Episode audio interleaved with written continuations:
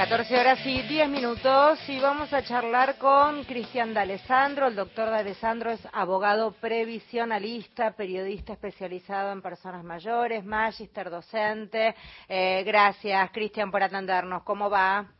Hola Federica, un placer escucharte. Eh, lo mismo para mí, gracias por siempre atendernos, Cristian. No, por favor, eh, pero, pero está bueno charlar con gente que explique también como vos, porque hubo un anuncio este miércoles, si mal no recuerdo, con respecto al sistema previsional y que tiene que ver con este incluir a un montón de gente que tiene a lo mejor incompletos sus aportes. ¿Cómo es esto? Sí, bueno, lo que se anunció es lo que veníamos pidiendo que había vencido es la anticipada por desempleo, la jubilación anticipada por desempleo, que ya estuvo vigente en la Argentina por mucho tiempo y que eh, hace dos añitos eh, se había restituido este sistema de, de, que da la posibilidad a trabajadores y trabajadoras desocupados y desocupadas a poder iniciar su jubilación cinco años antes si están desempleados. Esta, esta anticipada por desempleo venció en eh, septiembre, en septiembre, bien digo, venció en septiembre y debía prorrogarse. Entre septiembre y octubre estábamos ahí cortando clavos porque no salía la resolución de, de prórroga, y finalmente ayer se anunció que se prorrogó por otros dos años más. Esto le da la posibilidad, como te digo, Federica, a mujeres de entre 50, eh, entre 50, eh, a ver, bien digo, 60, 5 años antes, 55 a, eh, a, a, 59.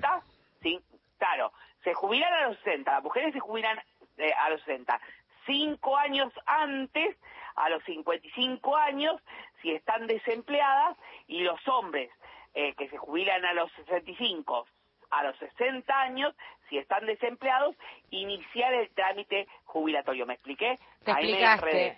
sí, a ver, aquel que está sin trabajo, a partir, las mujeres a partir de los 55 y los hombres a partir de los 60 pueden iniciar el trámite jubilatorio. Tienen que estar desempleados al 30 de junio del 2023. Ah. Esto es importante.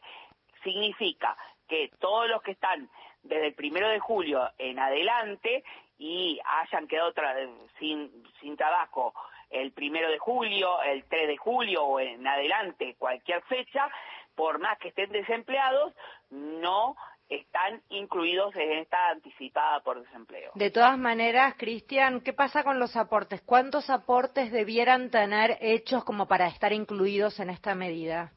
30 años reales de aportes, o sea que lo que no eh, lo que no hace la ley es posibilitarlos a eh, faltantes de aporte. Lo que le posibilita la ley es a, si tienen los 30 años reales, adelantar 5 años a la fecha de jubilatoria con el desempleo al 30 de junio. Eso es importante. ¿eh? Bien.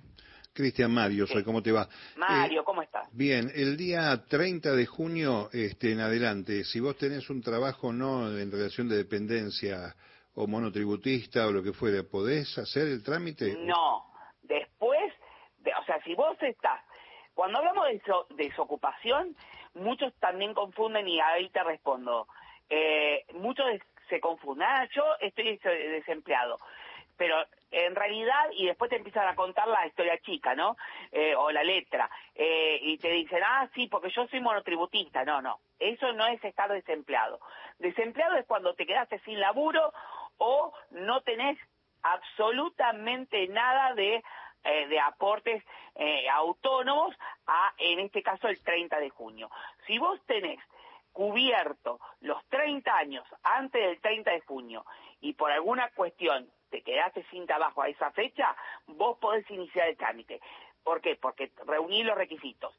Cinco años antes de la edad jubilatoria, y, y, 30 años reales de aportes y el desempleo al 30 de junio. Si vos, por algún inconveniente, tuviste el infortunio de que quedaste desocupado el primero de agosto, no, porque vos al 30 de junio estabas con trabajo. Bien.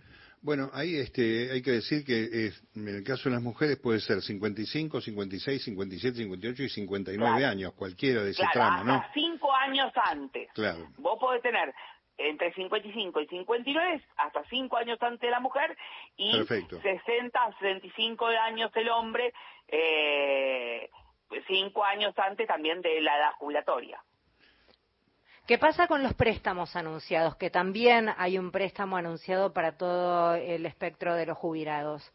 Bueno, esa es una medida que también viene eh, imponiéndose de hace mucho tiempo, lo que se da es la posibilidad de aumentar, en vez de a 400 mil pesos el monto del crédito, ahora para jubilados hasta 600 mil. Es decir, que se aumentó la posibilidad de ampliar este crédito con la misma tasa de interés, 29%, no así para, para trabajadores que la tasa de interés va a ser del 50%, pero con un monto de hasta un millón de pesos.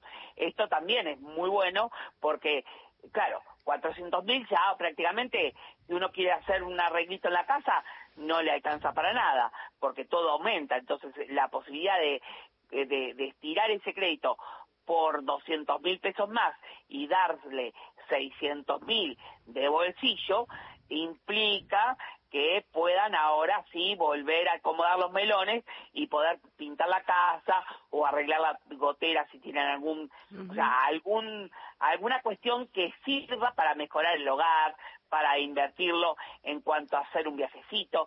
Yo siempre digo lo mismo. Eh, por ejemplo, yo te voy a dar el ejemplo de mi padre. Mi padre tenía que arreglar el auto, que lo tenía todo eh, como eh, nunca le da bola, entonces tenía, que pintarlo, tenía que arreglarlo. Bueno, sacó el crédito del ANSES, porque dijo, bueno, con esto prefiero así, sacó el crédito del ANSES, con ese crédito arregló todo el auto, ahora lo pone en venta y ya tiene el auto presentable. De esa forma sí conviene sacar un crédito, más no si tiene que pagar por supuesto, eh, la comida o los gastos corrientes de, de, la vida, ¿no? O sea, lo importante es invertirlo, saberlo invertir. Em, ¿De qué manera lo, lo gestionan? Esto lo digo también, Cristian, para evitar cualquier estafa, porque nunca falta. Ayer era noticia una banda de individuos que estafaba justamente adultos mayores con la típica de te llamo recontrangustiada, tengo un par de datos y las fortunas que les esquilmaron son eh, para ponerse a llorar. Entonces, en este caso, se da la noticia de que hay unos préstamos, la típica es que te llamen y te digan, ¿usted tiene preasignado el préstamo? Páseme el código que ve en pantalla. No no, tenés razón, está muy bueno advertirlo. De ningún modo la ANSES te llama ni por asignarte turnos, ni por eh, darte un crédito, por nada. De nada sirve un llamado ANSES o de un banco o de un o de supuestamente el TAMI, nada. Nadie llama a un jubilado o jubilada. Lo que tienen que tener presente en este caso, el jubilado es que sí o sí debe sacar un turno de manera virtual, o sea, entrando el propio jubilado o algún nieto o hijo a la página del ANSES, ahí pide el turno y le van a dar una fecha, un horario, y ese día, de y en ese horario, en ANSES, en ese ANSES que le corresponde por el turno asignado, se presenta con el documento, último documento, no van a llevar uno anterior, porque el numerito, además del número de documento, hay un numerito abajo tan chiquitito, que es el que el empleado de ANSES va a fijarse para poder eh, darle crédito, que sea el último domicilio. En ese momento el empleado de ANSES le dicen cuántas cuotas quiere pagarlo y ahí se automáticamente a los cinco días aproximadamente de que fueron a a firmar, le acreditan la plata a la cuenta del titular de la prestación, es decir, de la jubilación o de la pensión. Y para trabajadores, y para trabajadores es distinto. El trabajador tiene un horario de, de acceso a la página de, de ANSES o a la app a la aplicación de la.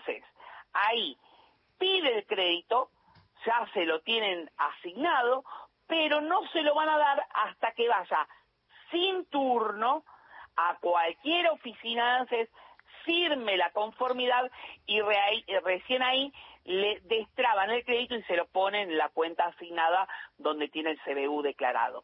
Entonces, resumiendo, Lances no llama bajo ningún punto de vista a la gente y la gente tiene que pedir expresamente crédito. ¿Cómo? A través de un turno en ANSES y después yendo a firmar todos los papelitos que te dan. Muy bien, quedó clarísimo. Una pregunta de la gente. ¿Te copás, Cristian? Sí, por favor.